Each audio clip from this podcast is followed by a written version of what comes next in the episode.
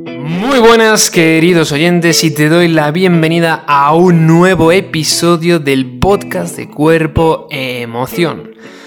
Dolor, salud y emociones. No cambiamos de temas, no cambiamos de temas, pero tenemos un amplio bagaje y abanico de temas. Y por eso mismo, hoy vamos a aprender sobre emociones y evolución, que es lo que venimos tratando. Pero hoy, fíjate qué interesante, vamos a tratar la culpa, el amor y la venganza. ¿Qué sentido tienen estas emociones hoy en día? Y para saber eso tenemos que conocer para qué evolucionaron y por qué están aquí. Así que súbete a este viaje, pon ahí bien el dial del tímpano, actívalo, sube el volumen de tu tímpano, presta atención y empezamos. Muy buenas, soy David el Coro y te doy las gracias una vez más por estar aquí en el podcast, ahí al otro lado. Recuerda, sígueme en redes sociales, barra baja body emotion, no te pego más la chapa. Te voy a contar una historia. Te voy a contar una historia. Mira, recientemente entablé conversación con, con una persona, ¿vale? Y esta persona me contaba que estaba trabajando en una entrevista que había realizado a una periodista que no me acuerdo del nombre, mira que le está dando vueltas, pero no me acuerdo. Querido oyente, no me acuerdo.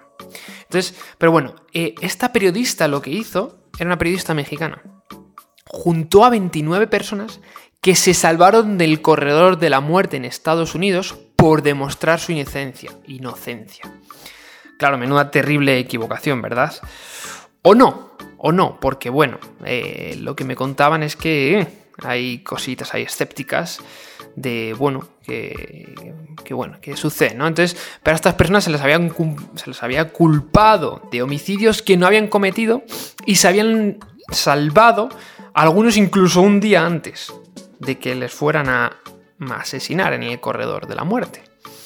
Y es que hoy vamos a hablar de un poquito sobre la culpa, ¿no? Y qué, eh, qué sentido tiene esta emoción a nivel evolutivo.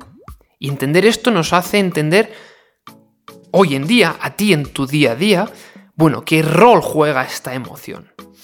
Te adelanto que en algún momento dado dedicaré un episodio solo y exclusivamente a esta emoción, porque creo que tiene desde mi punto de vista más perjuicios que beneficios.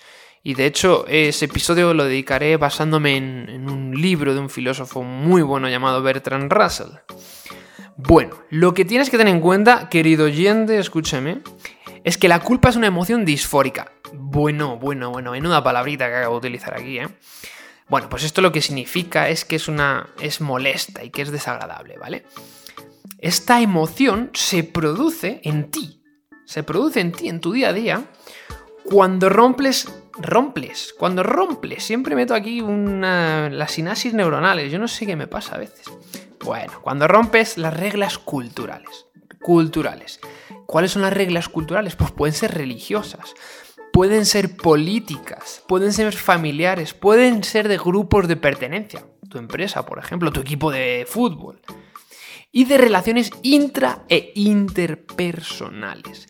Claro, entonces es una emoción que tiene gran poder e influencia, ¿no? La religión, los dogmas, el marketing, la política, la educación.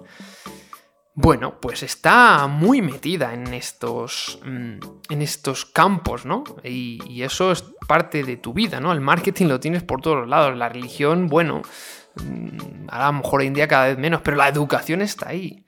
Y los dogmas, pues están ahí, fuera o dentro de la religión. Hay dogmas, yo qué sé, eh, en YouTube, digamos, no sé. Bueno, hay más que dogmas, reglas, ¿no? Pero, pero por ejemplo, en el tema del sexo, eh, la culpa juega un rol bastante interesante, probablemente mm, influido bastante por la religión, pero bueno, eh, no, es, no es poco común personas que se sienten culpables por tener relaciones sexuales. Bueno, entonces la culpa está mm, bastante, bastante, bastante arraigada en un entorno cultural y social en el que vivimos.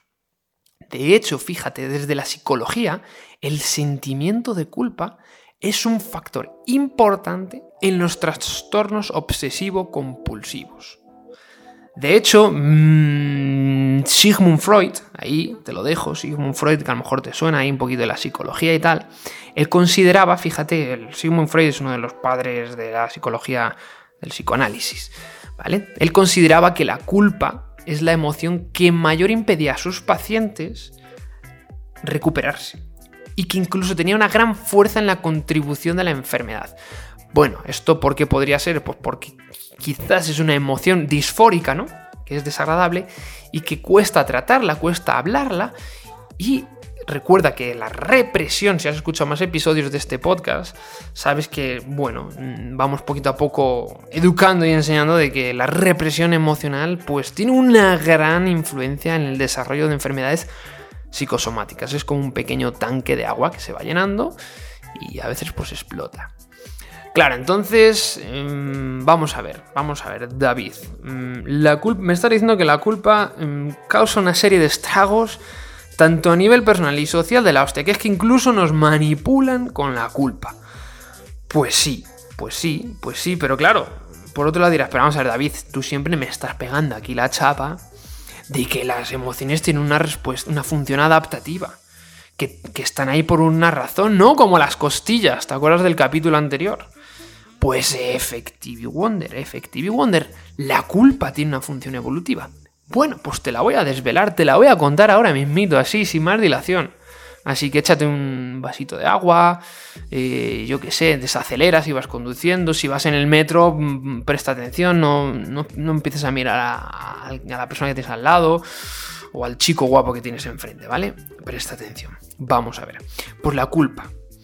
La culpa tiene una función evolutiva, ¿vale? Y es importante entender cuándo esta emoción es útil y cuándo no.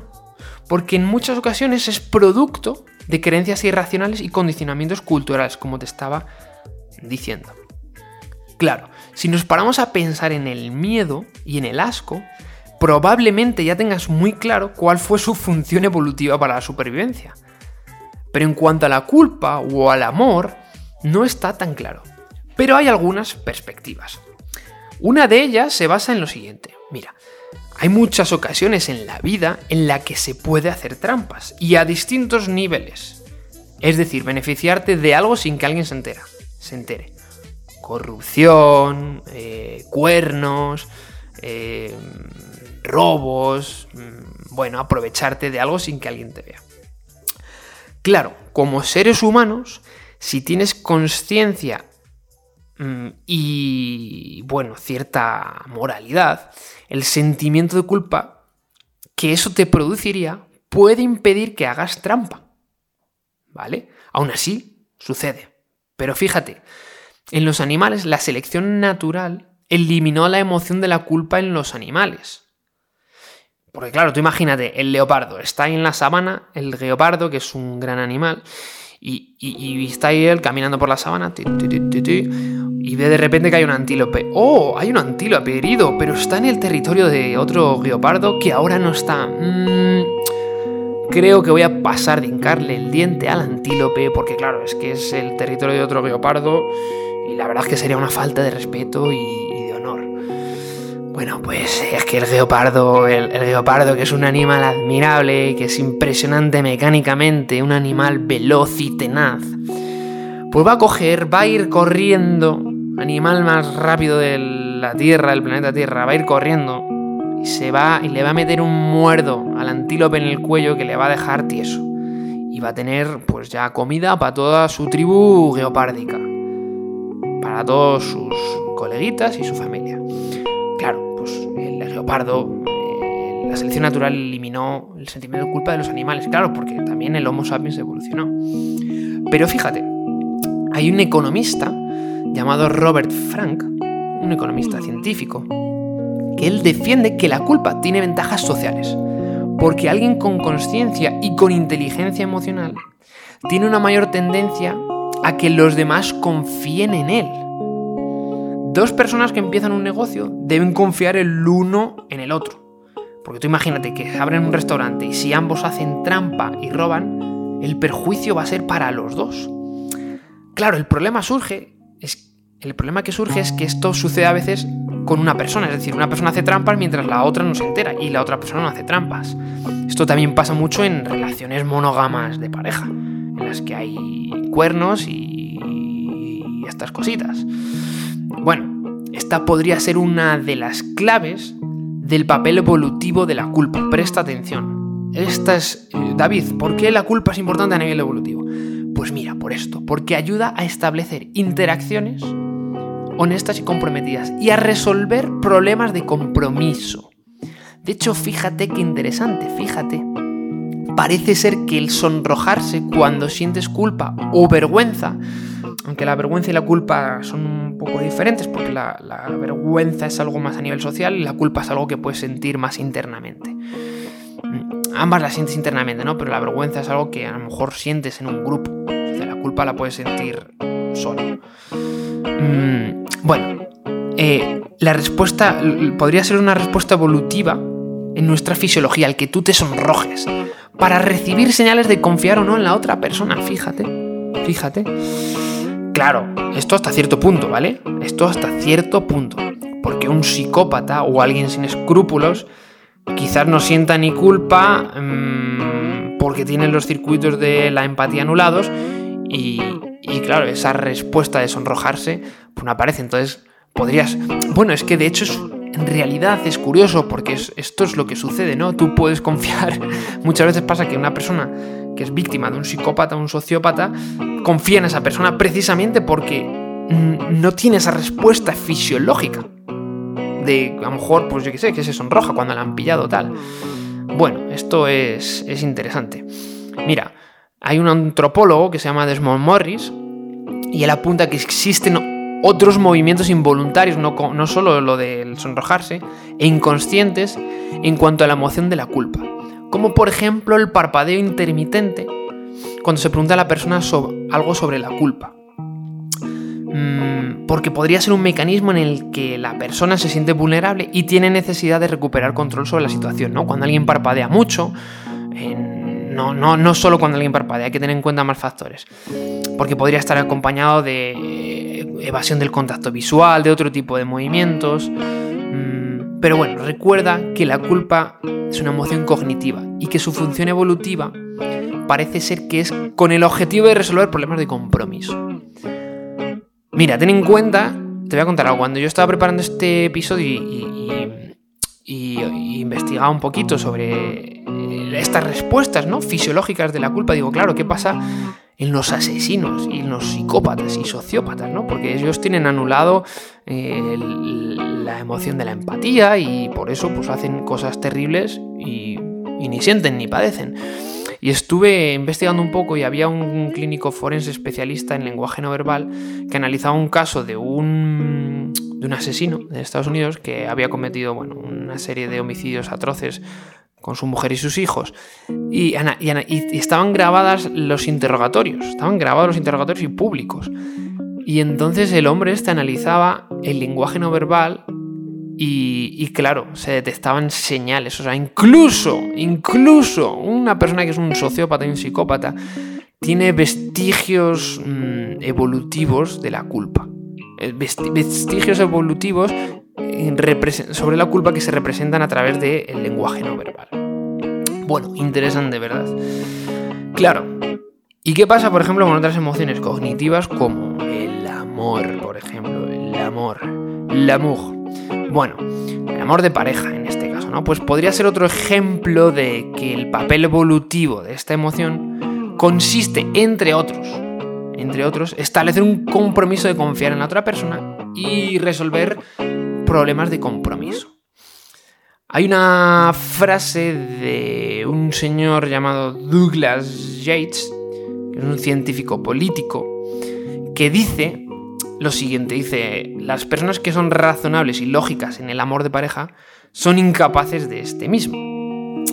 Claro, si una persona necesita una lista de, por ejemplo, de lo bueno y lo malo, de los pros y los contras, pensada de manera lógica, cerca de la otra persona, para un compromiso de pareja, pues quizás estos lazos de compromiso sean pésimamente sólidos. Que si fuera algo genuino, si fuera algo natural y auténtico. Bueno, esto es lo que postula un poco este, este, este científico, pero desde un punto de vista evolutivo tiene sentido, ¿no? Bueno, y podríamos tener en cuenta otra emoción, ¿no? Que es la que vamos a tratar aquí, la emoción de la venganza. Claro, tú dirás, joder, David, ya me has desvelado un poquito que, mm, que bueno, que la culpa tiene una función evolutiva, ¿no? Y, cómo afecta y para está ahí por un motivo, ¿no? Luego el saber cómo utilizarla y canalizarla es otra historia. Pues la venganza está ahí también, ¿verdad?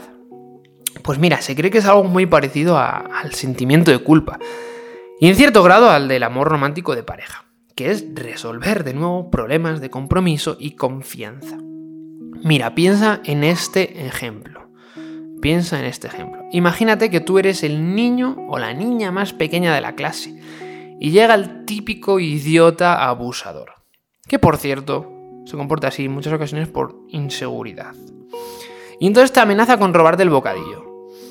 Tú vas y le dices, mira, como me robes el bocadillo de sardinas con queso y aceite de oliva, ¿nunca has probado un bocadillo así? ¿No? Que me hace bocata de sardinas con queso y aceite de oliva. Yo recuerdo que mi madre me lo preparaba cuando iba al colegio, cuando era mucho más joven. Sigo siendo joven, pero me lo preparaba cuando era más joven. Cuando estaban, cuando iba al, al instituto y tal. Bueno, pues tú imagínate que le dices, como me robes mi bocadillo, te meto un puño en la cara. Te meto un puño en la cara, así te lo digo. Si el abusador sabe que eres muy racional y que además tienes todas las de perder en una pelea, por un tema físico, no te tomará en serio. Pero si por el contrario tienes una reputación de venganza, ese problema estaría resuelto. El abusador, la próxima vez que te quiera robar el bocadillo, se lo pensará dos veces. Claro, con esto no quiero decir que sea lo que haya que hacer, pero que en ocasiones es necesario y cuando es en esas ocasiones tratamos de entender que tiene una función esa emoción de venganza, ¿no? La venganza tenía una función de resolver un problema de interacción social. Pero claro, esto no es siempre lo más inteligente.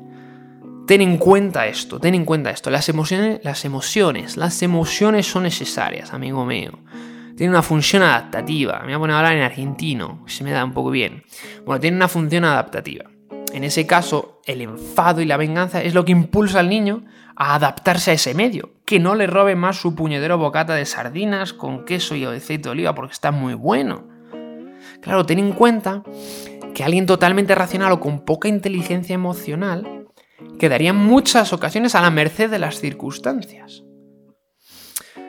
Pero claro, ¿qué pasa? ¿Qué pasa? Es que las emociones cognitivas, como las que hemos estado tratando, la culpa, el amor, la venganza, tienen un son como un arma de doble filo. Por un lado, requiere de procesos racionales para que salgan a la luz, pero por otro lado tienen una función evolutiva más reactiva que impulsa en ocasiones, pero que en otras no nos ayuda o no nos da ventaja, ¿no?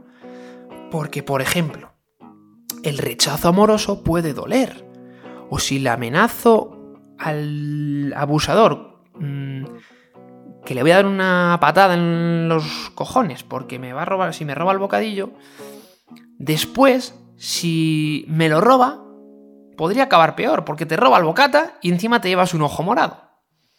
Entonces, la venganza en ocasiones no es la mejor opción. Claro, lo, bueno y lo ideal sería, joder, David, pues, pues es que entonces mm, lo bueno sería que obtengamos los beneficios de estas emociones, que es el confiar, el poner límites, el resolver problemas de compromiso y confianza, obtener esto sin peligro sin el peligro que entraña, por ejemplo, el dolor que produce el rechazo amoroso, o una venganza en caliente que te puede costar muy caro, o amenazas que funcionen siempre en el 100% de los casos, o obtener un beneficio sin que nadie se entere y no sentirte culpable. Claro, es probable que en este tipo de emociones un buen equilibrio entre razón y emoción, como en el resto, pero un equilibrio entre emoción y razón y razón entren en juego para una mejor relación y un mejor resultado con las conductas de estas emociones. Porque, mm, bueno, esto yo lo, vengo diciendo mucho y lo seguiré diciendo, no es bueno tener mucho de una, una emoción, pero tampoco es bueno tener cero patatero. Por tanto, en nuestra biología tenemos bien asentado el impulso de buscar venganza. Y podría ser una de las razones por las que las mafias italianas, ciertos grupos gitanos e incluso naciones enteras se vengan unos con los otros en ciclos que no tienen fin. Y en donde ninguna de las dos partes sale beneficiada. O sea, ¿qué beneficio tiene hoy en día mm, la guerra que se está produciendo en Ucrania? No tiene ningún beneficio ni para los rusos ni para los ucranianos. Pero bueno, es lo que pasa cuando la gente pues no tiene conciencia. No, no, quizás no se dejan llevar por las emociones, pero bueno, influyen muchas cosas, ¿eh? Influyen muchas cosas que yo no me voy a meter ahí. Bueno, pero claro, es que también hay una buena razón para vengarse dentro de la naturaleza humana. Porque sin el sabor de la venganza seríamos muy fáciles de ser explotados, ¿no? Mira, hace poco, no sé mm, eh, dónde lo leí, estaba preparando el, episodio un poquito. Y mm, y pensé que debía cerrar este episodio con, aquello que leí. Lo que leí era que, mm, bueno, que un superviviente del holocausto nazi, en donde judíos, homosexuales, discapacitados y muchas más personas fueron cruelmente asesinados, sin escrúpulos, por, bueno, por, por muchos factores, ¿no? Pero este, este superviviente decía lo siguiente, que era era muy interesante. Y él decía que el odio no es lo opuesto al amor. Lo opuesto al amor es la indiferencia. Bueno, pues creo que la frase lo dice todo. Si has estado escuchando bastante el, episodio es interesante, ¿no? ¿Tú qué, ¿Tú qué opinas, querido oyente? Cuéntame qué, qué te ha parecido. Y, y bueno, pues hemos aprendido la función evolutiva del, amor, de la culpa y de la venganza, ¿no? Y que, eh, bueno, que hay muchos factores. Uno de ellos podría ser el resolver problemas de compromiso, ¿no? Quizás estas emociones fueron las que ayudaron a que la sociedad evolucionara, a que los grupos sociales eh, fueran evolucionando y sobreviviendo, ¿no? Porque si estuviéramos ahí a palos todo el día, pues no, no evolucionaría y no hubiésemos evolucionado. Pero claro, eh, la telaraña social es tan compleja que, probablemente estas emociones son necesarias porque hay gente mala en el mundo, porque hay gente que, es mala. Entonces, quizás estas emociones nos sirvan de algún modo para poder identificar eh, esos patrones que nos hagan, bueno, pues sobrevivir y vivir un poquito mejor. Bueno, pues espero que te haya gustado este episodio. Te he metido aquí 22 minutos de chapa, más o menos. Pero muy buena, muy buena chapa, muy interesante. Espero que te haya gustado. Por favor, compártelo otra vez. Ahora cuando termines, dices, joder, qué bueno el episodio este. Lo voy a compartir aquí ya. Ahora en un grupo de Telegram, de WhatsApp, en mi Facebook, en mi Instagram. Y, entonces yo te estaré ultra agradecido. Bueno, en el próximo episodio, claro, después de todo esto, David, son, son las emociones útiles hoy, porque sí, mucha evolución, pero entonces, ¿para qué nos sirven las emociones hoy? Bueno, pues vamos a, centrarnos un poquito en, en, si son las emociones útiles hoy y por qué podrían serlo. Mi nombre es David El Corbarrutia, recordándote que te muevas, que vivas sin dolor. Un fuerte abrazo y hasta el próximo episodio.